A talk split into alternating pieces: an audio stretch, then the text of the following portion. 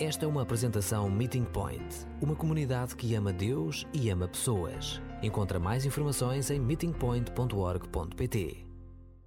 Convido-vos desde já para juntos podermos abrir a Bíblia, fazendo no Evangelho segundo João, sendo que ah, no capítulo 10, tal como já lemos no verso 30, Jesus afirma: Eu e o Pai somos um. Dois igual a um. Gostava de convosco ler do verso 22 um, em diante, mas antes disso confessar-vos que, não considerando que tenha dificuldade em cálculo mental, na verdade, matemática nunca foi algo da minha preferência, nem da minha apetência, reconheça-se. Então, desde cedo, no secundário, a disciplina de eleição para colocar à parte era a matemática. Com isto está tudo dito. As contas partem-me mesmo a cabeça. Eu admiro pessoas que, com enorme facilidade, fazem cálculos no âmbito da trigonometria, para quem equações são tratadas tocato lá, para quem a geometria descritiva é abraçada com espontaneidade. Eu admiro pessoas assim, sou fã. Na verdade, não cabe em mim tanto saber. O que é verdade é que também reconheço, junto de vós, que as contas que me partem mesmo a cabeça e também o coração são as de Deus. E posso, juntamente convosco, fazer aqui um levantamento. É, é, é para mim enigmático dois ser igual a um. Mas, por exemplo, também a forma de raciocinar que nos afirma que dar é melhor do que receber, finta-me por completo. Eu, eu, eu, tenho dificuldade, à primeira, em compreender que os primeiros serão os últimos ou que os últimos serão os primeiros, ou que, na verdade, quem quer crescer urge que diminua. Então, há contas, há formas de raciocinar que são espantosas e não só me partem a cabeça, mas venho a dar-me conta que me partem também o coração. Por isso, se há operações aritméticas que me parecem impossíveis de resolver, o que na verdade dá cabo de mim são as contas que Deus faz. E o jeito único de raciocinar do Pai, que Jesus nos dá a conhecer, se por um lado suplantem muito os meus próprios pensamentos, por outro lado, escancara-me a compreensão de quem eu sou nele, mas também, então, de quem, na verdade, Ele deseja que eu possa ser nas minhas relações interpessoais. E se creio que no plano terreno ser-me-á difícil dar um salto significativo e qualitativo no domínio das contas matemáticas, eu creio que tenho feito progressos e avanços na compreensão da contabilidade, da forma de raciocinar de Deus. E por isso gostava que nós nos juntássemos a Jesus, o Mestre dos Mestres, e que não se ensaia em fazer afirmações que, sendo à primeira incompreensíveis, atrevidas, no entanto, rasgam os nossos horizontes e levam-nos a entender o que é que Ele quer fazer em nós e o que é que Ele deseja que nós atinjamos. No decorrer de todo este mês de outubro, nós vamos estar a ser desafiados a pensar alto. E a pensar alto é pensar segundo não os nossos pensamentos, mas os pensamentos de Deus, que são ulteriores, que são superiores, que suplantam tudo aquilo que nós concebemos. E por isso, convosco, desafio-vos a podermos fazer a leitura em João, capítulo 10, versos 22 a 39, sendo que o irei fazer em duas partes. Primeiro do verso 22 ao 30 e depois do 31 ao 39. E diz-nos assim a palavra: Era inverno E em Jerusalém celebrava-se a festa da consagração do templo. Jesus passeava no templo, na parte conhecida pelo pórtico de Salomão. Os judeus rodearam-no e perguntaram-lhe: Até quando nos trazes na dúvida? Diz-nos claramente se és ou não o Messias. Jesus respondeu-lhes: Já o disse, mas vocês não querem acreditar. As coisas que eu faço por ordem de meu Pai falam por mim. Mas vocês não acreditam porque não são das minhas ovelhas. As minhas ovelhas obedecem à minha voz. Eu conheço-as e elas seguem-me. Dou-lhes a vida eterna e elas não hão de morrer. Ninguém as pode arrancar da minha mão. Aquilo que o meu Pai me deu é o mais importante. E ninguém é mais forte do que Ele. Por isso, ninguém as pode arrancar das mãos de meu Pai. Eu e o Pai somos um só. Creio que ninguém aqui, por força também da sua viagem com Deus, da sua aproximação a Jesus, ninguém aqui se escandaliza ao escutar uma afirmação destas. Da boca de Jesus é dito perentoriamente e Jesus não se equivoca, não se engana, não se descuida, ele foi altamente intencional e ele deixa esta pequena grande bomba nas mãos daquele seu primeiro auditório. Eu e o Pai somos um só. Se a nós não nos escandaliza, o que é verdade é que as suas implicações ainda assim também nos incomodam. É interessante que Jesus não se esconde nem de mim, nem de ti, nem de ninguém. Jesus, até segundo o relato bíblico, anda à vista de toda a gente. Se nós queremos encontrá-lo, é só ir ao seu encontro e ele está pronto a receber-nos. O que é mesmo interessante é que sempre foi fácil encontrá-lo, até porque desde a eternidade, desde sempre, ele se mantém coladinho ao Pai. Isto é, se tu queres encontrar Deus, se queres encontrar o Pai, aproxima-te de Jesus. E se te aproximares de Jesus, não só o vais encontrar a Ele, o Filho, mas também o Pai. E isto se parece estranho, no entanto, Jesus acaba por nos desfazer um conjunto de equívocos. Onde está um, encontra-se o outro.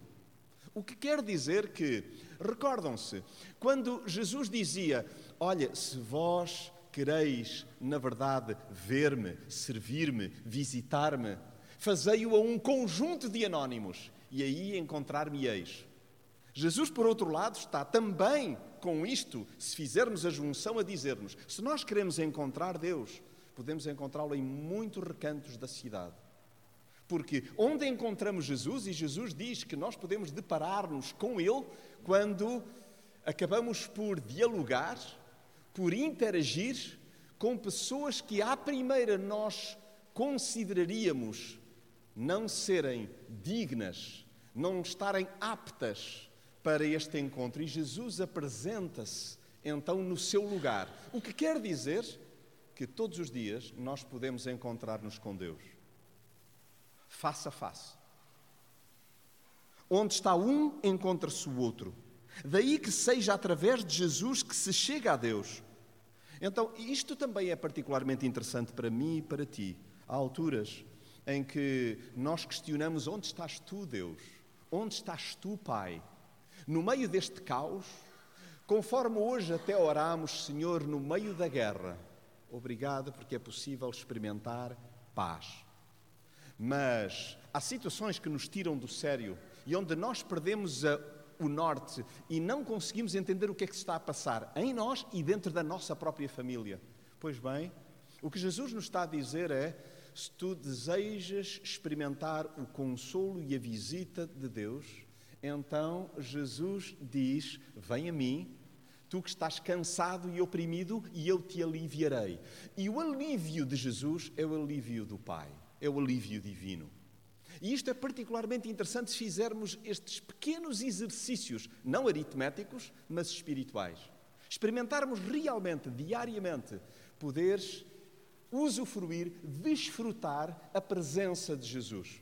Ontem mesmo cruzei-me com uma reflexão interessantíssima que remetia para uma experiência de séculos que nos é trazida pelo irmão Lawrence. E este homem da espiritualidade, ele dizia: está ao meu e ao teu alcance, todos os dias, nós desfrutarmos a presença de Deus. E basta que nós clamemos por Jesus. Basta que nós peçamos, de facto, que Ele nos acompanhe. E aí nós estaremos realmente a desfrutar a presença do Pai, o colo do Pai. Agora, é muito interessante que a questão que é colocada então pelos interlocutores no relato que acabamos de ler, a grande questão é saber se se crê naquilo que Jesus diz ser o Messias. E é, e é também muito interessante que não é por nós voltarmos à carga com a mesma pergunta sobre a veracidade da sua afirmação que Jesus deixará de ser quem é. Com isto, eu gostaria de fazer uma pequena, curta pausa para mim mesmo, que é, por mais que eu possa patinar sobre a compreensão de quem Jesus diz ser, o que é verdade, ele, ele continua a ser quem é. Eu posso colocar algumas reservas, ter algumas dúvidas. Jesus afirma ser um com o Pai, ser um só com o Pai. Ele afirma ser o Messias. E Jesus continuará a ser o Messias, a ser o prometido, a ser o ungido, a ser o Salvador, a ser aquele que tem o poder para resgatar a minha própria vida, a ser um com o Pai, a despeito das minhas dúvidas. E isso eu creio que é muito sossegante. Porquê? Porque todos nós temos dúvidas. Porque todos nós temos momentos escuros. Porque todos nós temos momentos em que colocamos em causa e onde se nos treme o chão.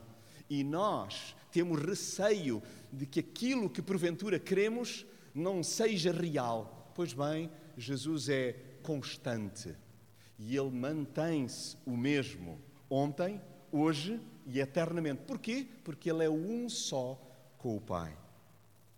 Para os que sentem dificuldades em encaixar intelectualmente que Ele é o Salvador, urge investir tempo em observar, apreciar e meditar tudo o que fez. Ao invés de nós fazermos enormes pesquisas enciclopédicas ou por preguiça, então querermos fazer um conjunto de levantamento de artigos que facilmente se encontram então na internet, aquilo que nos é sugerido é que nós investamos tempo a passear com Jesus, a observar Jesus, a ver como ele lida com pessoas a ver como realmente ele responde a pessoas, como ele faz silêncio diante de pessoas. E neste exercício de observação, de apreciação e de meditação, nós vamos dar-nos conta que efetivamente ele é quem diz ser. Então, esta constatação em jeito de apelo é da sua lavra, li há pouco. As coisas que eu faço por ordem de meu Pai falam por mim. É claro que quem o tenta encurralar e está embebido em incredulidade não acredita no que quer que esteja associado à sua pessoa. Mas se tu e eu somos suas ovelhas, nós não só vamos dar-lhe inteiro crédito, como vamos obedecer à sua voz. A questão é: se eu e tu temos obedecido, recordam-se do conceito de obediência? Escutar atentamente se nós damos ouvidos. E não é aqui, é se nós damos ouvidos à voz de Jesus, momento a momento, dia a dia, escolha a escolha. Porque dando-lhe ouvidos a Ele, nós estaremos a dar ouvidos ao Pai. As pessoas que assim agem, que estão dispostas a segui-lo por todo o lado, Jesus assegura que lhes dará diariamente a perspectiva de Deus acompanhando-as até ao Pai.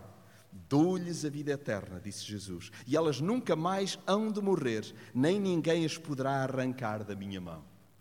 Que certeza maior é esta? Preocupado com os índices crescentes da inflação, preocupado com o amanhã, com a agenda sobrecarregada, Jesus está a dizer na verdade, sendo Ele um só com o Pai, já resolveu o nosso problema de fundo. Nós podemos experimentar paz neste instante, já hoje. E para isso, basta que nós descansemos então na Sua voz.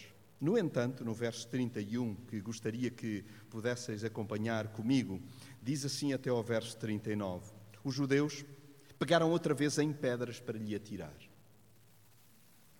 Entre todas as belas ações do Pai que vos mostrei, qual é aquela pela qual me quereis apedrejar? Perguntou-lhes. E não é que em dados momentos na nossa semana, ou nos piores dias do mês, ou nos momentos de encruzilhada, não é que nós nos dirigimos também a Jesus com duas ou três pedras na mão? E nós podemos eventualmente pensar: não, não, a Jesus nunca. Bom, mas se é ao Pai, é como se estivéssemos a fazê-lo a Jesus. Porque conforme Jesus diz, Ele é um só com o Pai. O que quer dizer que isto não dá para ser separado. Na verdade, é importante que nós nos questionemos se temos também calhaus nas mãos e possamos escutar a pergunta de Jesus: entre todas as belas ações do Pai que te mostrei, qual é aquela pela qual me queres apedrejar? Esta é a pergunta que Jesus me faz também. Os judeus responderam-lhe: Não te vamos apedrejar por causa das belas ações que tens feito, mas sim por uma blasfémia, porque sendo tu apenas um homem, estás a fazer-te passar por Deus. E esta é a razão pela qual nós iniciamos a nossa jornada sobre exercícios espirituais que nos partem a cabeça. Jesus afirmou com propriedade, estando então no seu perfeito juízo, porque só Jesus é que tem o perfeito juízo. Ele afirmou perentoriamente: Eu sou um só com o Pai. E o que é verdade é que houve pessoas que se ofenderam. Hoje ainda há pessoas que se ofendem. E nós, porque estamos numa pequena, mega aldeia, agora na região metropolitana de Lisboa, no nosso próprio país, nós lidamos com culturas que têm dificuldade em encaixar isto. Não entra.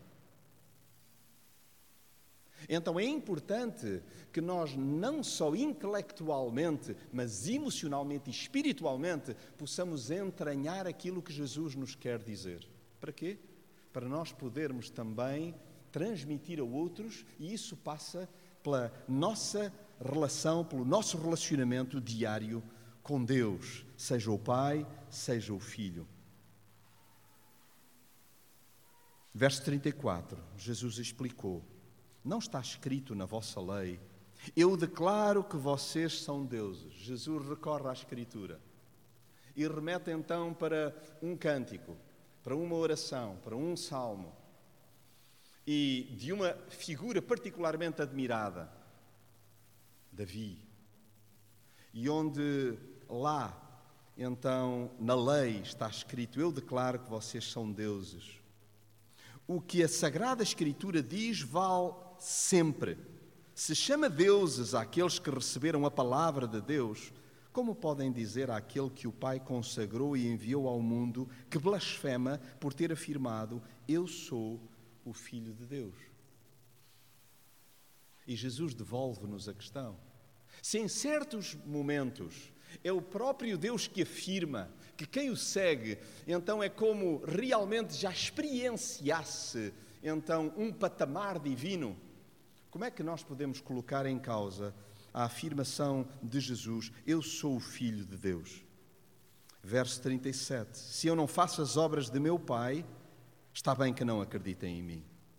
Mas se as faço, mesmo que não acreditem em mim, devem acreditar nessas obras para saber e compreender de uma vez para sempre que o Pai está em mim e eu estou no Pai. Procuravam outra vez prendê-lo. E agora vejam a adversativa, como termina o trecho no qual refletimos. Mas Jesus escapou-se-lhe das mãos. Nós somos rápidos, assumamos, a rejeitar o que não entendemos o que está para lá do nosso entendimento, nós desistimos fácil ou rejeitamos. Desinteressamos-nos. Até Jesus tratamos com duas ou três pedras na mão quando ele dilata a nossa tacanha percepção de Deus. Não é da lavra de Jesus que é importante que nós sejamos perfeitos como o Pai Celestial e nós tratamos logo de diminuir então o nível dizendo, bom, isto, isso é demais. Nós estamos a desconsiderar Jesus. Quando, porventura, sabemos que Jesus nos diz que nós devemos realmente não só orar, mas amar os nossos inimigos, e nós torcemos o nariz, de algum modo, nós estamos então com pedra na mão, só que não ousamos assumir que estamos em antagonismo com Cristo. Nada há nas ações de Jesus que nós possamos recriminar. Concordamos? Nada há no ensino, nas ações de Jesus que nós possamos recriminar. No entanto, nós não paramos de refilar com Ele. Equivoco-me ou é só uma experiência minha? Há alturas em que só refilo, só me queixo. De alguma maneira acabo por entrar num despique com Jesus. E ao fazê-lo, antagonizo-me com o próprio Pai. Amoamos e chegamos a revoltar-nos por entendermos na nossa presunção que Jesus se estica e passa claramente das marcas em determinadas afirmações que faz. Jesus, 70 vezes 7, perdoar 70 vezes 7. Tu já fizeste as contas? É que nós já fizemos, não é? Então, presumimos que Jesus não deve ter percebido que isso realmente é um exagero. Isso ninguém aguenta. E, no entanto, é assim que Jesus procede comigo e contigo. E não é que Jesus é mesmo um só com o Pai, é que o Pai, na verdade, tem o mesmo proceder. Tal Pai, tal Filho.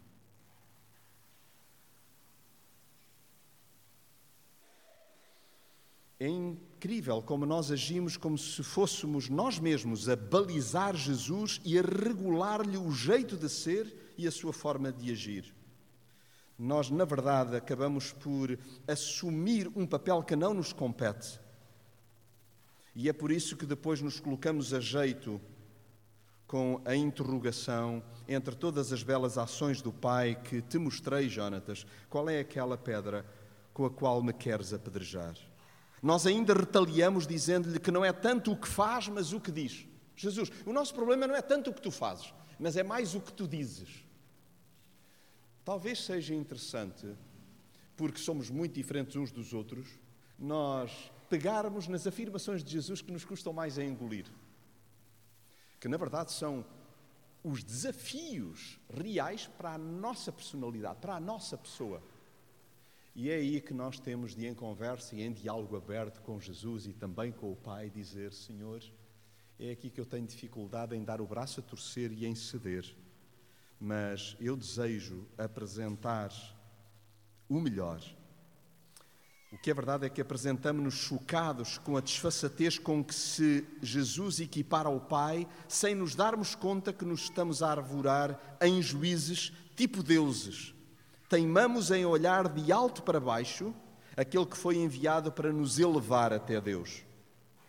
Então, encaixemos que Jesus se limitou a cumprir o plano divino, então importa que acreditemos nas obras que fez para saber e compreender de uma vez para sempre que o Pai está nele e ele está no Pai. Aludo ao verso 39. Se nós nos recusarmos a admitir que Jesus é Deus, se nós nos recusarmos a assumir que Jesus é Deus, tal como aconteceu no verso 39 aos judeus, também Jesus continuará a escapar-se-nos entre os dedos da alma. Também nós vamos continuar a asnear e a perder a possibilidade de um relacionamento com o próprio Deus na pessoa de Jesus. Gostava de terminar reflexão para, na verdade, partir a nossa cabeça e o nosso coração, com um breve diálogo entre o pai e o filho. Nós temos o privilégio de ter acesso a partes de diálogos que Jesus teve com o pai. E em João, no capítulo 17, neste mesmo Evangelho, leio a segunda parte do verso 11, João 17, a segunda parte do verso 11, também a segunda parte do verso 21 e também o verso 22. E esta é parte da conversa entre Jesus e o Pai.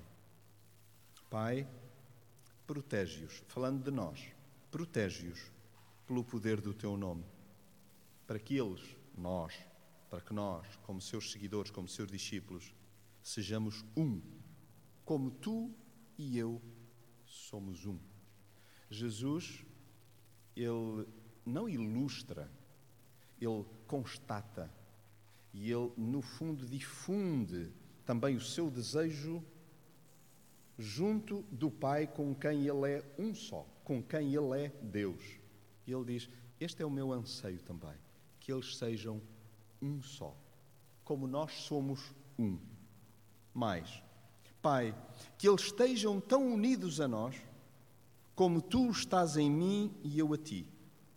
Desta maneira, o mundo há de acreditar que tu me enviaste. Dei-lhes a mesma glória que me deste, para que vivam em perfeita unidade como nós. Vejam que desafio é este de nós sermos família, de nós sermos igreja porque esta foi a escolha de Deus. E é lindíssimo percebermos que Jesus, sendo Deus, sendo um com o Pai, ele diz: Pois bem, este é o maior anseio que tenho, é que eles experimentem a harmonia que nós gozamos, que nós temos. E é por isso que é impossível ser igreja. É impossível nós experimentarmos uma harmonia fraterna é impossível nós experimentarmos pedaços de céu sem compreender que Jesus é um só com o Pai. Porquê? Porque é este modelo que Ele deseja que nós vivamos, que nós vivenciamos. Então, ser igreja é também afirmar que dois é igual a um. Que de facto Jesus e o Pai são um só. E aqui fica a antecâmara da nossa reflexão na próxima semana, em que refletimos que mais do que dois serem igual a um, três é igual a um. Que Jesus continue, de facto, a orientar-nos até ao raciocínio do Pai e que nós, guiados pelo Espírito Santo, possamos dar ouvidos à voz do nosso Mestre e Salvador.